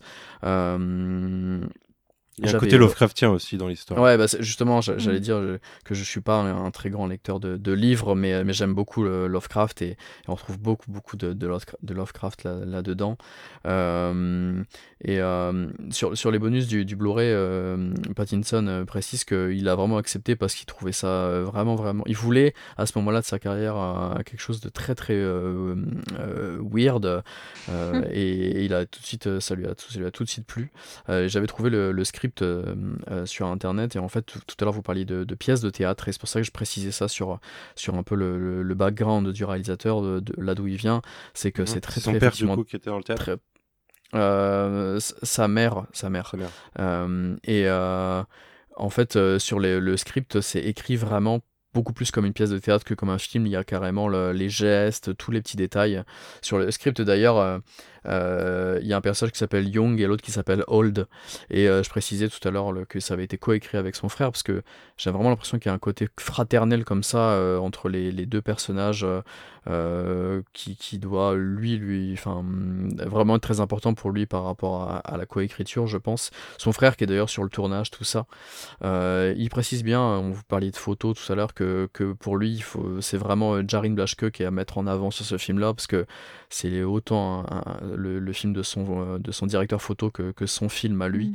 Euh, pareil, je précise parler de la scène d'intro de, The Witch tout à l'heure, mais là, la scène d'intro avec l'arrivée, moi, c'est ça me donne aussi des, des, frissons. Mm-hmm. là, tout cette, cette, manière de, de, de, couper pile quand il faut, quand il découvre, il y a un côté vraiment très très claustro, quand il découvre comme ça, là, il se cogne la tête, il monte les escaliers, il y a cette façon de déplacer tout doucement la caméra.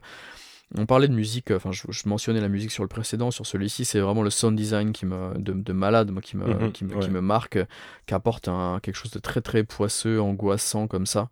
Euh, et il y, a toujours, le côté euh, folklore comme ça. Euh, euh, pareil, sur les bonus, on voit que les, costumes sont accurate aussi, avec par exemple les, boutons du manteau du personnage de, de, Dafo sont des, vrais boutons de manteau. Et il y a tout un travail sur la couleur qui est assez impressionnant sur, le, sur le film, parce qu'en fait, du coup, vu que c'est filmé tout de suite en noir et blanc, quand on voit des, des photos ou des vidéos de making of, en fait, c'est assez surprenant de voir que euh, les couleurs, par exemple, des manteaux sont vachement claires, alors qu'on a l'impression que c'est quelque chose de plus. Et mm. c'est très moche ces couleurs, mais c'est pour le, rendu euh, euh, noir et blanc comme ça. Euh, et puis tout ce côté psychédélique avec euh, qui veut qui jusqu'au boutiste avec les sirènes, avec les les mouettes, comme ça. Euh, c'est un film qui est tellement plein d'énergie. Alors il y a beaucoup beaucoup de dialogue, mais ce côté, je suis pas trop moi huis clos à, l'inverse de, de, mm. de, Juliette, mais vraiment jusqu'au boutiste, on détruit tout à la fin, ils sont ivres. Enfin, je trouve ça mais tellement original. Avec, on parlait de, de, de féminisme sur le film précédent, là c'est vraiment à l'inverse, ce côté masculinité toxique comme ça. Euh, il y a quelque chose de, poisseux aussi dans celui-ci qui, qui, moi, me plaît vraiment, vraiment beaucoup. Euh, et voilà, je pense qu'on. Alors, ah oui, si, quand même, j'avais noté aussi que hum, j'ai l'impression à, l'écouter euh, que c'est son, que c'est le film de qui préfère pour l'instant de, ces trois films, lui. Mm. et, et c'est un film que j'attendais quand même vraiment beaucoup après The Witch et au de par Robert Pattinson qui quelques années seulement avant a tourné dans Good Time qui est un de mes films préférés et de, de, retrouver comme ça la, la mouette. Je repensais aux, aux, animaux du film précédent. J'étais très très très curieux de voir celui-ci. Et je trouve que c'est vraiment un super pari. Enfin pour un deuxième film je trouve ça incroyable. Mhm. Pour revenir deux minutes sur euh, parce que je, je, parlais des différentes interprétations possibles et j'ai euh, c'est le seul du coup moi sur lequel j'ai recherché euh, les, ce, ce, dont en retirer les gens. Et du coup j'ai trouvé trois interprétations. Il y a la, la premier degré du en gros le mec qui a un passé sombre de base et qui se retrouve dans une situation compliquée avec un un colloque pas facile du coup et qui finit par péter un plomb il y a le côté mythologique l'homme qui va voler la lumière aux dieux et qui se fait punir, forcément. Et euh, il y a une interprétation plus psychanalytique, on va dire, de la victoire du ça sur le surmoi, comme quoi, euh, en gros, les deux Thomas seraient une, représentation de d'une des facettes euh, freudiennes de l'individu et que c'est le côté plus pulsionnel qui finirait par tuer le côté plus le, surmoi du coup qui est plus lié aux, intérêts extérieurs de la personne. Ouais, ok. Ok, ouais. Je sais pas trop comment rebondir là-dessus. Désolé. non, non, pas de souci. Mais euh, oui, oui, pardon, pardon juste d'abord, c'était intéressant quand tu parlais de, de, masculinité toxique et tout, parce que pour le coup, oui, moi aussi, je lis, je lis complètement ce, ce film-là comme ça. Et, euh, et, avec The Northman qui arrive après, on voit, on voit vraiment que c'est quelque chose dont, dont, il, dont il veut parler. Et, euh, et euh, comme souvent, euh, c'est un peu un prophète, Eggers, mais c'est pas grave, j'aime ça. Euh, parce que ce qui, ce qui te montre avec The Lighthouse, qu'il qu'il montrait un petit peu dans The Witch, mais pas, pas encore autant. Donc, ce qu'il montre avec The Lighthouse et qu'il affirme encore plus avec The Northman, c'est que cette fameuse violente inhérente et tout ça dont, dont je parlais tout à l'heure, elle est, elle est masculine en fait. Et, euh, du coup, c'est cool en fait. Ils montrent vraiment que deux, mecs ensemble euh, qui font n'importe quoi, qui sont ultra beaufs, euh, qui, qui finissent par se battre, par s'entretuer, qui sont des, des, des, des, connards. Et il y a quelque chose aussi euh, autre que le mythe et tout ça, et, et le surmoi et tout ça, d'une masculinité en fait qui de toute façon entraîne une forme de, de violence rivale toujours. On le voit dans la scène où il où ils ont commencé à pas mal boire et péter des plombs et où ils dansent ensemble, ils sont sur une mm. fin de slow et ça dérive en euh, ils se battent euh, à la base juste pour le plaisir quoi. Juste parce que à ce moment-là, ils se disent OK, euh, faut que faut que je devienne un homme. Je suis en train de danser avec un, un mec là, faut que je redevienne un homme et, et, ils se mettent à se battre directement quoi. Même le rapport aux différents vices avec l'alcool, la cigarette, quand ils trouvent le, le, le totem avec la masturbation, tout ça y a plein, plein mm. de choses comme ça. Bah, du coup, je pense qu'on peut passer à The Northman si c'est OK pour vous. Ouais, bien sûr. Euh, et donc, euh, on arrive enfin à The Northman, donc, qui est sorti chez nous euh, de mémoire le 11 mai 2022. donc, un film toujours d'époque, hein, forcément, un film euh, épique. Alors, euh, Viking, je suis pas forcément d'accord. Je pense qu'on en... Enfin, pas entièrement, on en parlera peut-être euh, plus en détail après. qu'une vraie épopée, alors ce coup-ci rempli vraiment d'action. The Northman, pour ce film-là, il va reprendre Anya Taylor-Joy et Willem Dafoe, mais aussi, alors c'est un beaucoup, un budget beaucoup plus gros.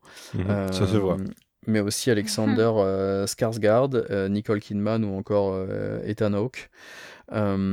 pour vous donner un ordre d'idée, tout à l'heure je, je, je, vous avais donné les, les, chiffres pour The Witch, mais pour The Lighthouse, c'est à peu près 11 millions de budget pour 18 millions en, en, retour, ce que je pense que quand même plutôt pas mal pour ce genre de, de production. Et alors que là, il semblerait que pour The Northman, ce soit entre 60 et 70 millions de budget. Donc je pense que pour lui c'est un énorme gap. On est d'ailleurs plus sur un film A24. Là c'est un film de un gros film de studio, c'est Focus Features qui euh, qui finance ça. Euh, j'ai regardé les chiffres tout à l'heure, apparemment c'est il vient de, se rentabiliser, on est à 64 millions en, retour, donc euh, ce qui est peut-être pas plus, ce qui est peut-être pas trop mal. surtout que le film est disponible si vous êtes vous aussi des, des, pirates. Le film est disponible en téléchargement. Euh, Depuis le jour de sa sortie. Et depuis le voilà, c'est ça le jour de ça. Enfin, euh, aux États-Unis, c'était un petit peu après sa sortie parce qu'il est sorti un peu avant chez nous, mais en tout cas, il est il est à tomber en téléchargement pile en même temps que la sortie euh, française, en tout cas, ce qui est un peu dommage, je trouve, parce que c'est quand même un film euh, autant sur les deux précédents, peut-être pas si on est dans les bonnes conditions, autant pour celui-ci, je pense que au vu de ces de ces scènes d'action, tout ça, on va en reparler. c'est quand même un film qui est à mon avis plus intéressant à voir en salle. Euh, et juste pour, euh, voilà, pour pitcher rapidement avant qu'on se lance vraiment dans le, dans, dans, dans le débat, euh, The Northman, je pense que vous le savez si vous êtes ici, mais c'est un film qui s'inspire de l'histoire qui a elle-même indirectement inspiré le Hamlet de Shakespeare. Donc tout à l'heure, je, vous, le précisais, c'est le, père de le père de Eggers qui, alors je sais pas exactement dans quel dans quel contexte, mais il est il, il dit qu'il apprend du Shakespeare à des gens. Donc il a vraiment grandi dans une maison euh, très très shakespearienne apparemment. Euh, qui, euh, donc c'est dans le, La geste des Danois de Saxo Grammaticus qu'on trouve cette histoire de vengeance donc d'un d'un prince qui suite à l'assassinat de, de, son père, le, donc le roi, par son oncle va s'attribuer sa mère, et donc on aura la, la vengeance du, du personnage de, de Hamlef. Et du coup, que moi j'ai découvert euh, quand même en, salle et qui m'a euh, globalement plutôt plu, même si j'ai pour le coup euh, pas mal de choses à, redire dessus. C'est sûrement celui des trois personnellement que, j'aime le moins. Est-ce que vous l'aviez vu en salle, vous, ou, pas? Moi non, du oui, Oui, moi je l'ai vu, en... Ah, moi, je vu en salle. Ok, ok. bah, vous voulez peut-être. Vas-y, Juliette, je sais pas trop ce que, ce que, toi, tu, ce que toi tu avais pensé de, de celui-ci. alors, moi, The Northman, j'ai beaucoup aimé. Euh, j'ai peut-être euh, euh, quelques, quelques petites réserves, mais en fait, elles sont, elles sont pas si grandes et surtout, en fait, le film vieillit très bien dans ma tête. moi, j'ai une réserve, en fait, principale, mais c'est. Comment dire C'est la faute de Egger sans être la faute de. C'est la faute de Egger sans être la faute de Egger, dans le sens que c'est un truc qui est très habituel dans les, dans les productions américaines, qui est qu'en fait, par, je me dis à quoi ça sert de faire tant de recherches sur les accents, sur les costumes, sur, sur, sur tout ça pour faire parler les mecs anglais avec des vieux accents à couper au couteau? Ça, mmh, c'est ça j'admets que c'est un truc qui souvent me dépasse. Et en soi, c'est pas grave et les accents, ils les gèrent à peu près bien, mais je me dis, tu fais tant de recherches pour, pour ça à la fin, du coup, ça te coupe un peu le truc et je trouve ça un un peu, voire même très dommage. Je pense qu'il y a un côté euh, euh, logique de prod, c'est un film à plus gros budget, faut faire. Euh, mais c'est ça, totalement. C'est comme le, le, dernier empereur, je crois, qui est entièrement en, en anglais, alors que c'est du chinois. Enfin, bref. Donc, euh, à, part ce détail-là, non, moi, c'est un film qui m'a beaucoup plu de, à, énormément de degrés, en fait. C'est-à-dire que juste dans le degré euh, film ultra épique, machin et tout, mais moi, j'étais à fond, quoi. Je trouve les scènes de combat incroyables. Il y a une scène d'invasion en plan séquence. Moi, j'étais ah, en mode. Fou, ça vas-y, euh, donne-moi tout ce que t'as, euh, je suis prête.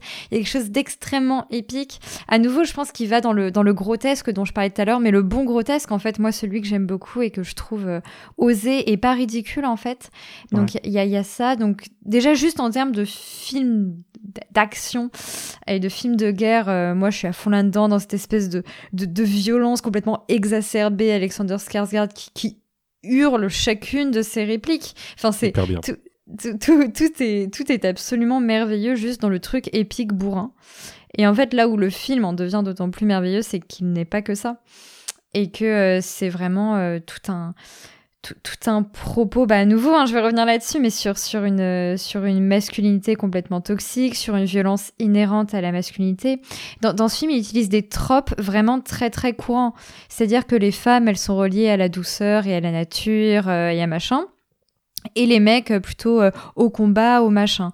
Et, je n'ai parlé avec des amis euh, que ça, que ça dérangeait en fait qu'un film qui critique la masculinité utilise quand même des tropes comme ça si appuyées. Mais moi ça me dérange pas du tout en fait parce que pour moi ça va avec la démarche que j'expliquais avec The Witch. C'est que j'ai l'impression qu'en fait Eggers il adore réemployer des tropes très précis, des mythes très précis, des choses vraiment il va à fond dedans pour montrer qu'en fait même sans détourner les tropes, même sans casser en fait ces tropes, et ben en fait ça révèle des choses de merde qui sont donc euh, quelque chose de guerroyant qui est, qui, qui, qui, est, propre aux hommes et tout ça donc ça moi en vrai j'aime beaucoup euh, même là-dedans donc j'aime beaucoup ce, ce, propos sur, euh, sur sur tous les mecs qui sont débiles enfin je veux dire à un moment Nicole Kidman elle elle dit Alexander Skarsgård qui qui Ah, c'est du spoil, je me tais. Euh, Pardon. C'est bon, je me suis arrêtée. et euh, donc voilà, il y a quelque chose quand même autour de cette masculinité bourrine qui est vaine et qui ne, qui ne sert à rien et qui est, qui est même bête. Donc ça, j'aime beaucoup. Et pardon, je, m'arrête bientôt, mais en tout cas, ça veut dire que j'aime ce film à tous les degrés. Et je pense qu'il réussit ce truc très fort. Je pense que le film est très critique envers son personnage, mais qu'en même temps, il est très empathique avec ce personnage et il réussit parfaitement cet équilibre entre être critique, même parfois sans moquer. Il y a un peu d'humour dans le film, un peu de second degré, on se fout de sa gueule et en même temps réussir à être assez fort dans la balance de l'empathie et on est quand même à fond dans ce qui lui arrive et, voilà et cet équilibre assez difficile rend le film à la fois euh, politiquement intéressant, drôle et aussi émouvant et du coup moi je l'ai trouvé euh, très réussi. Voilà. Ah, c'est difficile de passer après toi, Juliette, parce que c'est un peu tout dit. Je suis globalement d'accord avec tout ce que tu as dit. Moi, j'ai adoré, euh, en effet. alors, j'avais, euh, au début, quand ça se lance, euh, j'ai rapidement compris que le budget, euh, la prod était pas la même. Et je me suis posé la question de est-ce qu'il allait maintenir, garder son, son talent de réal sur un, aussi gros, un aussi gros décor, un aussi gros budget.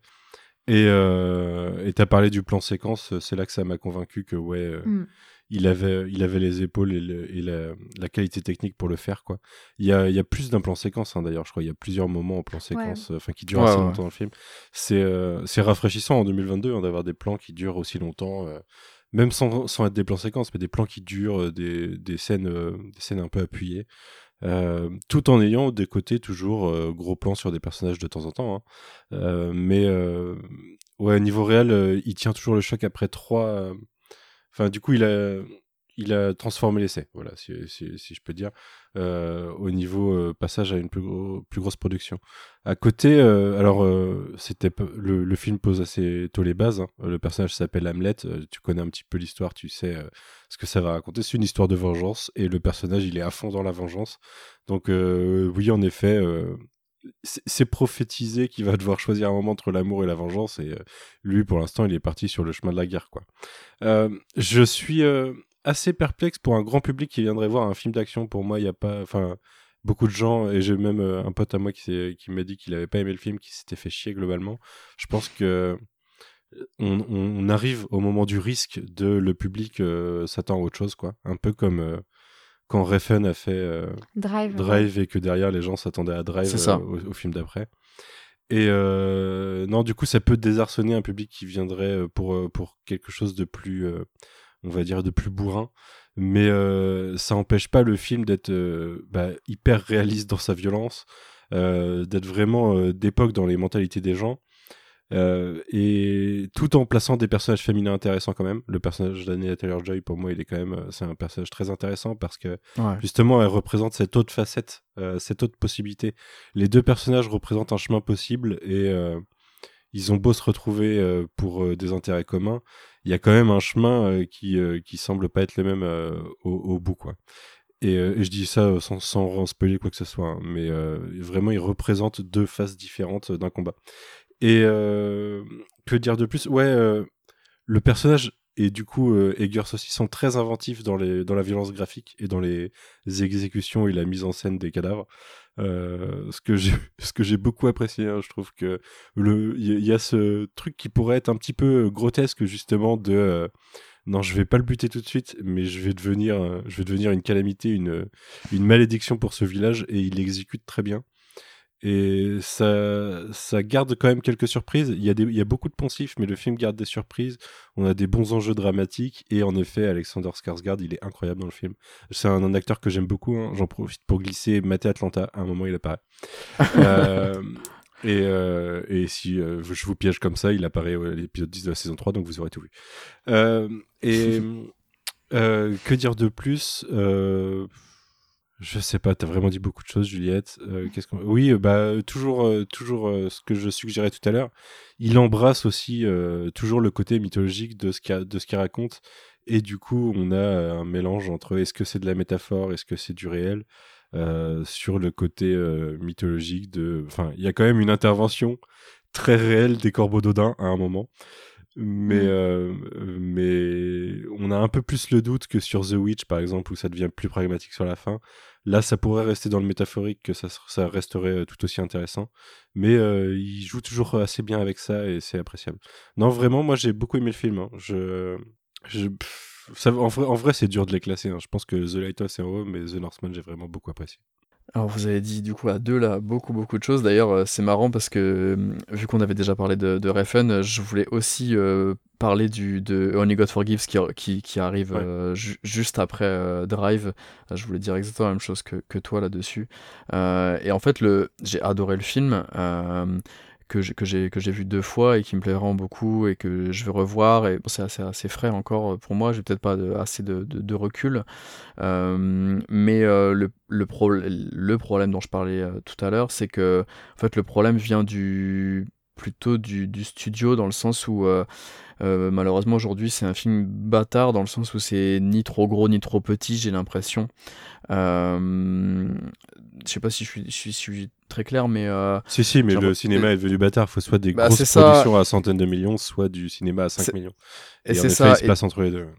Et du coup, j'ai eu exactement le même retour que toi d'un ami avec qui je vais très souvent au cinéma, qui est peut-être lui euh, plus grand public que moi, que j'avais d'ailleurs traîné pour aller voir The Lighthouse, qui n'avait pas aimé, et qui, euh, et qui là m'a dit qu'il n'avait pas du tout aimé euh, The Northman, et justement le côté grand public popcorn ne se retrouve pas dans ce film-là, mais c'est pas non plus pour autant un, un film plus, plus indépendant, j'aime pas trop ça, mais, mais plus petit, plus mhm. avec le tampon à 24 dont, dont je parlais tout à l'heure, et il se retrouve avec le, je trouve le cul entre deux chaises en fait, et d'ailleurs quand tu, quand tu écoutes Eggers en, en, en promo là, euh, il a l'air assez euh, un, peu mitigé sur son expérience sur, sur ce film là. Mais je pense que d'un certain côté, en tant que réalisateur, il se devait de passer par quelque chose d'aussi gros, entre guillemets, sans tomber dans un film pure commande studio, euh, parce qu'il y a quand même sa patte et toute son équipe, encore une fois, euh, et surtout donc sa monteuse et, euh, son, directeur de la photo.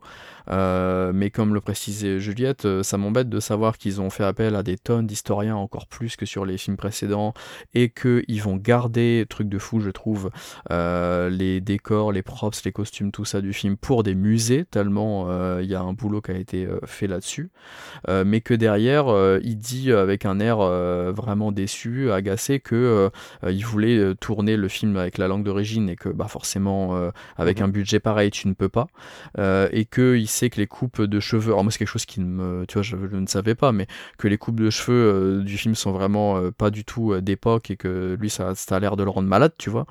Et, et en fait, c'est juste la place du, du, du mon problème avec le film, c'est juste la façon dont il a été financé, le budget. J'aurais peut-être préféré qu'il soit euh, un peu plus petit, tout simplement, je pense. Mais, euh, mais sinon, en tant que tel, ça reste un très très grand film, je trouve. Et un film dont qu'on voit encore une fois, comme je le précisais sur The Lighthouse, un type de film qu'on voit quand même très très très peu au cinéma.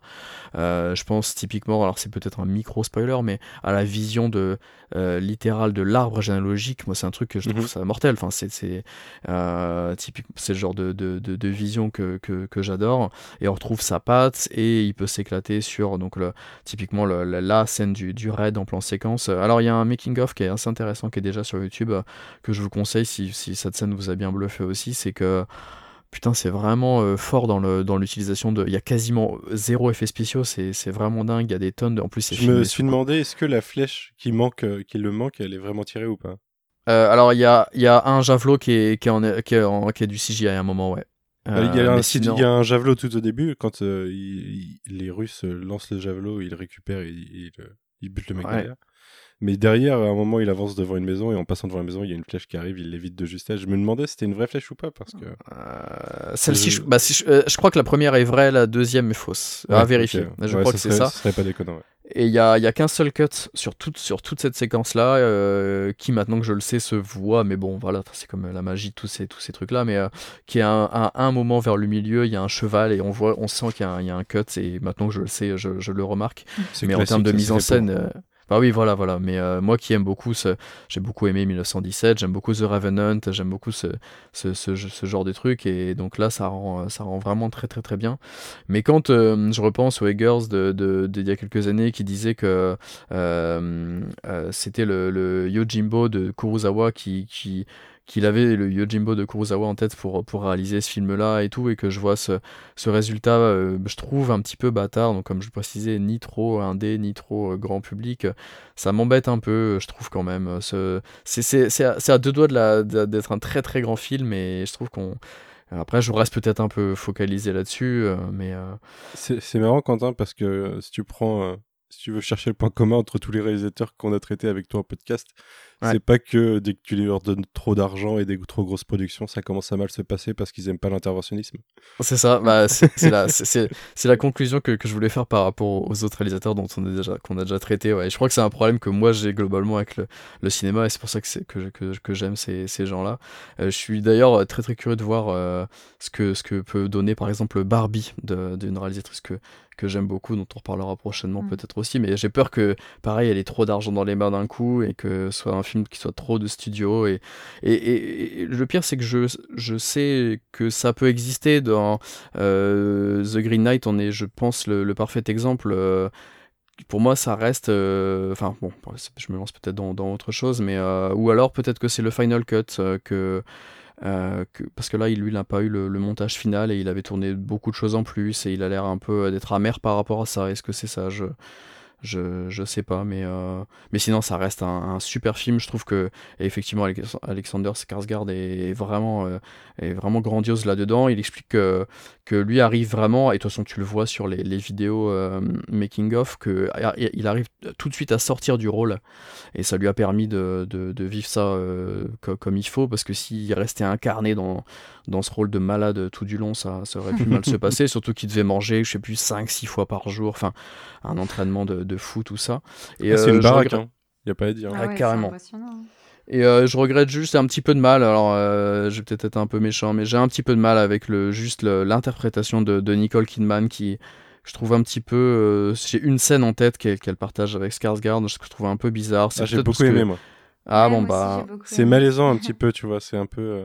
Là, on passe ça m'a fait penser en, voyant le film. Je, je, me suis dit tiens, il jouait mari et femme dans Big Little Lies. Dans Big Little Lies, ouais. Et là, c'est le passage où on pourrait limite virer sur le grotesque qui me, qui me ferait sortir du film. On est toujours à la limite, hein, mais euh, euh, là où au début, euh, je trouve que le personnage de William Defoe est utilisé de, de, façon hyper intéressante. pourtant, je déteste pas du tout Nicole Kidman. mais, mais là-dessus, je trouvais qu'elle était peut-être. Là, je chipote, hein, mais qu'elle était, en faisait peut-être un petit peu trop. Ou est-ce que c'est son visage qui. Je sais pas. Bon, bref. Mais. Non, moi j'ai beaucoup aimé cette scène. Alors, c'est difficile d'en parler sans spoiler, mais Ouais, ouais. Oui, moi j'ai failli.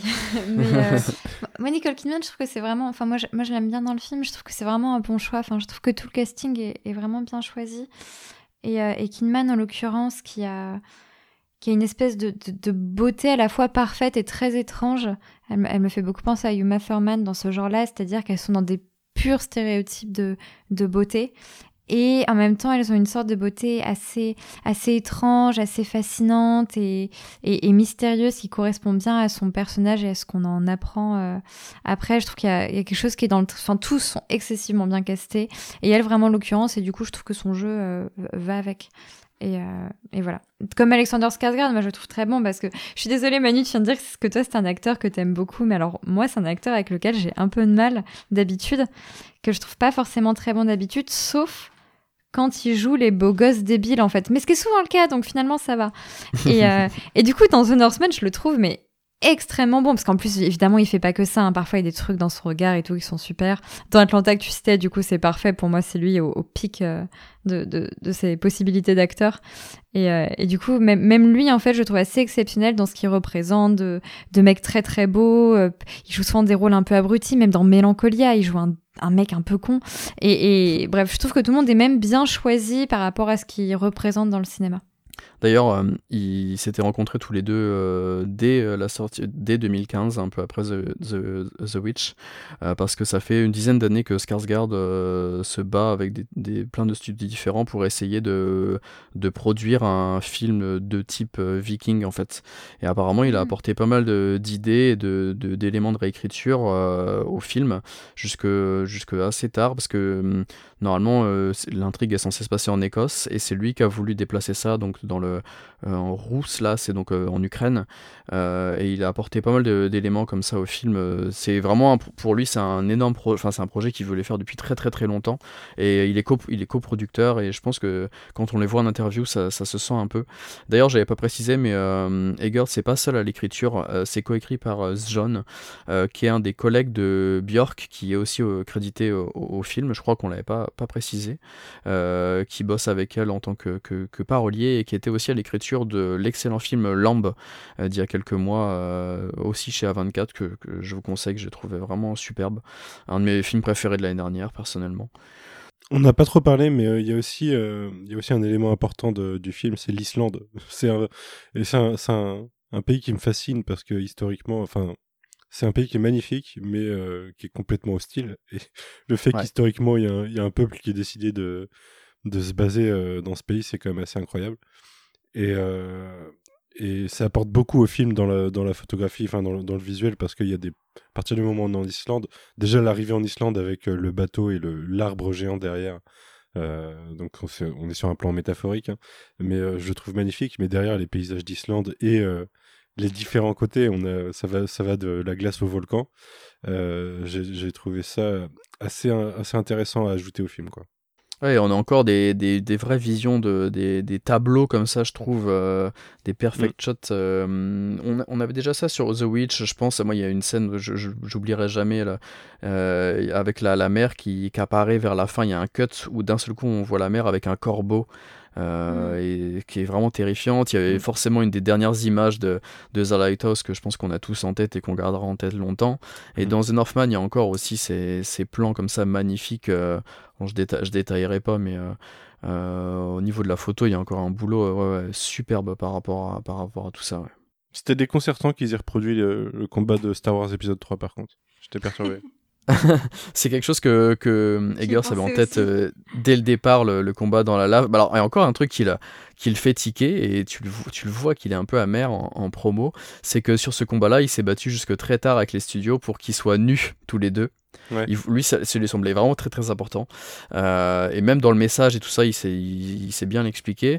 Euh, justement sur le côté ridicule dont on parlait tout à l'heure, à la limite, tout ça. Et forcément, c'est quelque chose qui n'a pas été validé par le studio, mais lui, il rêvait que, que ces deux personnages à ce, moment-là soient nus. Mais il, a, quand même euh, réussi à garder que le plan final, c'est une peinture. quoi. C'est une peinture et en plus, c'est, ça, raconte tellement de choses sur sur la, masculinité toxique justement, sur euh, mm. sur euh, le, la, métaphore du film et la, légende d'Hamlet et les choses comme ça, ou sur, euh, enfin ouais non, après je vais spoiler, mais c'est c'est vraiment assez incroyable visuellement de d'avoir une scène qui peut vraiment partir en couille parce que j'ai vraiment pensé à l'épisode 3 et j'étais très perturbé et qui finit comme ça quoi. pourtant, je suis pas sûr que ce soit forcément un fan de Star Wars, mais je sais pas si c'est volontaire ou pas. Mais et euh, il y, a toujours ce côté dépaysement, un peu perdu, un peu euh, voyage, comme ça. Tout à l'heure, je, je, le précisais sur le premier film, mais euh, ce côté, on a besoin de retourner chez nous, on se sent pas chez nous. et je retrouve vraiment ça dans, dans le regard de, de, du personnage de, Hamlet à plusieurs, plusieurs moments du film. et on avait déjà ça sur le, sur le précédent. Et ces thématiques-là sont, sont toujours là. Et tu parlais de, de l'Islande.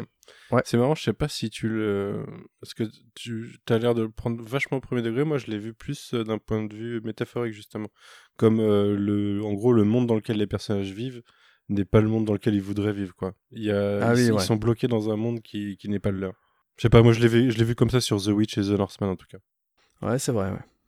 Désolé. et puis toujours, et toujours le côté de, de, de, la nature comme ça qui est écrasante, qui ils sont tout petits mm. de, parmi ces, ces grands, euh, comme avec la, la, mer sur le précédent, le, le bois sur le premier. Enfin, c'est. C'est vrai que je le vois pas tourner en ville, quoi. Je le vois pas tourner à New York, un truc, quoi. En fait, je vois non, non, bah, de toute façon, il arrête pas de dire qu'il fera rien de contemporain. Hein. Ouais. Il, il, a, il était un moment sur une, euh, en train de bosser, je sais pas si c'est toujours d'actualité ou pas, sur une, une mini-série euh, Rasputin qui pourrait voilà, parfaitement lui correspondre aussi, je pense. Je sais pas si c'est toujours d'actualité ou pas. Euh, soit, soit ça, soit Nosferatu, soit peut-être autre chose. Aujourd'hui, on sait pas grand-chose. Une petite série Apple TV Rasputin, c'est pas ah, encore une fois, il faut faire attention au budget, hein, mais ni trop ni trop peu. Mais... mais ouais, ouais, pourquoi pas, ouais. Ouais, mais je dis ça parce que Apple TV, ça a l'air d'être le meilleur endroit pour créer quelque chose en ce moment, en vrai. Ouais, grave. Ouais, ouais, C'est ils ça. font mille trucs Ouais. tout le temps. euh. En laissant de la place aux auteurs, ouais, ouais, effectivement, si on à choisir, ce serait Apple TV, ouais, carrément.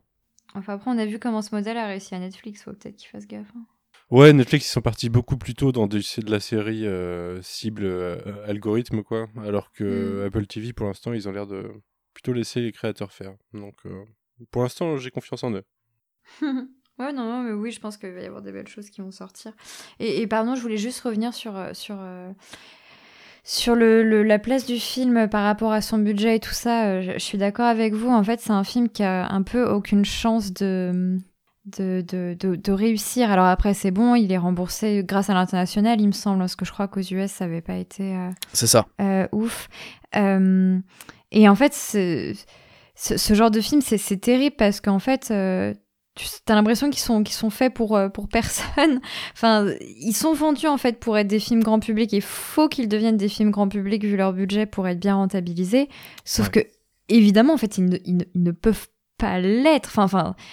Ils, ils peuvent l'être dans, dans, un, dans un monde idéal, mais je veux dire, euh, oui, si c'était pas particulièrement cinéphile ou, ou quoi, et, et- et c'est le droit d'à peu près n'importe qui, bah devant ce film, euh, tu peux te faire chier, ne pas très bien comprendre, euh, trouver ça euh, un peu ridicule et tout ça. Et du coup, ce, ce, ce genre de film entre deux, c'est un peu compliqué à vendre. Déjà, je pense, je m'appelle les bandes annonces te le vendaient quasiment que comme un film d'action, Ouais. alors que c'est pas le cas. Et, et du coup, en fait, ils sont, ils sont condamnés parce que ils s'adressent, la campagne de prod s'adresse pas au bon public. Et une fois que ce public-là vient le voir, bah, il est en mode, bah, c'est pas trop ce que je suis venu voir parce que c'est pas ce qu'on m'a vendu. Et après, du coup, l'écho est mauvais, le bouche-oreille fonctionne pas et le film est, est niqué. Enfin, c'est, c'est très compliqué comme, comme place, espèce de film d'auteur à, très, très d'auteur à, à gros budget. Ouais, c'est ça, exactement. Bah, du coup, on peut peut-être euh, conclure là-dessus si vous aviez plus rien d'autre chose à dire sur, sur The Northman. Non, moi, c'est bon. Donc Ouais, c'est que ouais ben c'est que on espère que alors je pense là franchement vu le il est quand même vraiment vraiment amer hein, je, je le précisais sur sur la promo et euh, même si il est il est content je pense que ça s'est bien passé il devait s'en douter j'imagine mais c'est peut-être un trop gros gap euh, d'un seul coup et d'un- encore une fois je pense qu'il fallait qu'il il passe quand même par là et ça reste un chouette film. Euh, il y a quand même sa patte et ça aurait pu être quelque chose de tout public ça aurait pu être quelque chose de ça reste un vrai film Robert Eggert quand même euh, et avec toujours le, cette espèce d'ambiguïté sur le côté euh, fantasy, ni trop, ni trop peu. Enfin, c'est la, façon dont c'est fait dans celui-ci, je trouve que c'est encore euh, très très intelligent. Euh, mais j'espère juste, moi personnellement, qu'il repassera à quelque chose d'un peu plus petit après, euh, tout en gardant ces, ces thématiques, euh, donc ces films d'époque qui, qui, qui peuvent résonner avec euh, le monde dans lequel on vit aujourd'hui. Euh, Monosferatu, pourquoi pas euh, j'a- J'adore Dracula forcément, mais pour voir ce qu'il il faut voir ce qu'il en raconte euh, vraiment, ce qu'il a envie de, raconter avec ça, Euh, tout en faisant attention à ce qu'il s'enferme pas non plus dans quelque chose de trop trop personnel, euh, à toujours un peu entre guillemets répéter les mêmes la même recette, les mêmes gimmicks, mais je pense que ça, il saura prendre le recul nécessaire, surtout que c'est quelqu'un qui j'ai l'impression prend son temps, ce qui est ce qui est assez intéressant et je pense qu'on aura l'occasion de, de revenir sur, sur d'autres de ces, de ces films ou, ou projets dans, dans les années à venir. Voilà, je sais pas si vous aviez un dernier mot à, dire sur, sur le réalisateur ou pas. Euh, bah, euh, moi, je suis assez d'accord avec toi. De toute façon, moi, je pense qu'il va revenir à des trucs euh, plus, plus, plus petit budget parce que je pense que malheureusement, le, le, succès très en demi-teinte de The Northman va faire que, bah, on va pas lui, on va pas lui redonner autant d'argent comme ça. Je pense pas. Ça, c'est, ça, c'est une époque révolue, l'époque où, par exemple, la Warner continuait de, de donner de l'argent aux, aux Wachowski et tout. Ça, maintenant, ça n'existe vraiment plus, je pense. Donc du coup, Eggers, euh, il, il- je pense qu'il va revenir à des films du coup un peu plus, euh, bah, un peu moins gros budget, un peu plus arty peut-être et tout ça. Et, euh, et, et, et voilà, pour moi, ce sera cool aussi. Je pense que si jamais par miracle on lui redonne beaucoup d'argent et il veut retenter une sorte d'aventure un peu euh, blockbusterienne. euh, euh, pourquoi pas? Moi, je pense que comme j'aime beaucoup The Northman, ça peut encore être très bien. Mais s'il revient à des trucs un peu plus calmes et, et machin, et Artie, ça me va aussi. Moi, c'est un mec que je veux continuer à suivre. Je pense que, enfin, partie comme c'est, sa, sa carrière, elle va être, elle va être bien. je pense, elle est déjà bien. Moi, je viens de le découvrir, hein, donc ça va être difficile de dire que j'en attends beaucoup parce que le son de dernier film, je l'ai vu il y a deux heures.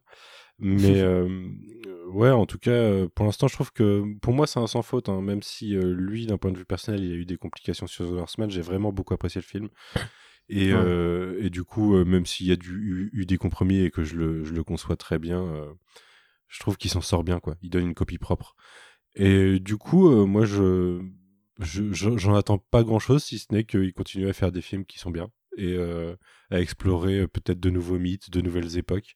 En effet, j'ai pas envie de le voir dans du contemporain, donc s'il a pas envie d'en faire, ça va être très bien.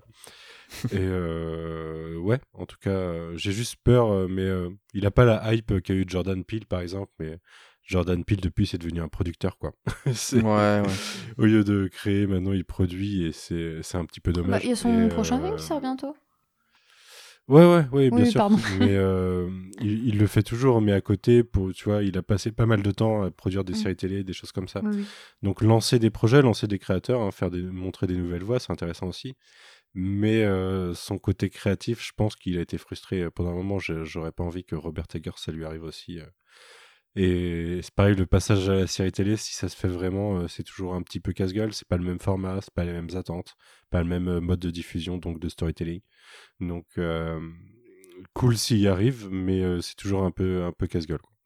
En tout cas, un réalisateur à suivre de très près, qui fait partie d'une vague comme ça de réalisateurs que, personnellement, qu'on ce statut-là, que, moi personnellement j'aime beaucoup. On a les frères Safdie aussi, on a Harry Astor qui, est, qui est un, peu, un peu dans la même mouvance, je trouve. Euh, David Robert Mitchell. D'ailleurs, Midsommar, Ouais, que, j'aime vraiment beaucoup aussi. Euh, Midsommar était sorti quasiment en même temps que The Lighthouse. J'étais sur un, nuage hmm. à, ce moment-là avec ces deux films-là, euh, personnellement. Mais euh, voilà, des, gens à suivre comme ça, de, cette vague-là, je pense, qui sont quand même assez proches globalement tous de, de A24 et de ce que, ce que peut proposer aujourd'hui ce studio-là. Un peu en marge comme ça. J'ai toujours pas vu It Follows, mais euh, j'ai adoré Under the Silver Lake. Si un jour vous voulez mm. faire un David Robert Mitchell, je suis Ah bah grave, moi aussi. Hein. C'est mon préféré de toute la bande, donc. Euh. Ok, très bien. Merci beaucoup. eh ben, je, pense qu'on va, on va se laisser là-dessus. Euh, est-ce que tu avais peut-être une, une, actu ou quelque chose à, nous partager avant, de, avant de terminer, Juliette, de ton côté? Alors non, pas du tout. je, ne, je ne fais plus rien. pas de souci.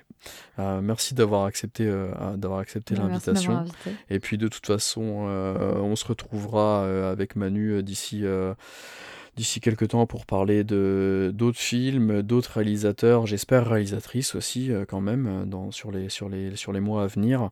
et il y a de très grandes chances pour qu'on revienne vous parler de, Quentin Dupieux au mois de juin avec, avec Guigui et probablement l'équipe du, podcast sur, la filmographie de, Dupieux pour la sortie de son prochain film euh, Incroyable mais vrai. Et puis euh, on prépare d'autres choses sur ce même format euh, avec Manu prochainement. Et puis bah merci à tous. Je suppose que Manu t'as rien à. Enfin, tu voulais peut-être faire un petit peu de promo ou pas ou comme tu veux. Oh, tu, connais mon amour pour la promo. Les, gens, les gens savent. Ouais. bah, au moment où vous écoutez ce podcast, la semaine dernière, il y a le YMCU sur Doctor Strange Into the Multiverse of Madness qui, sera sorti. Donc écoutez-le. 3 heures de podcast. Enfin 2h50 euh, si je ne m'abuse. 3 heures avec la capsule de Queen sur moi. Et voilà. J'ai pas spécialement d'autres promos à faire. Ok. Merci beaucoup et puis bah à bientôt. Merci, à, toi, salut. Salut.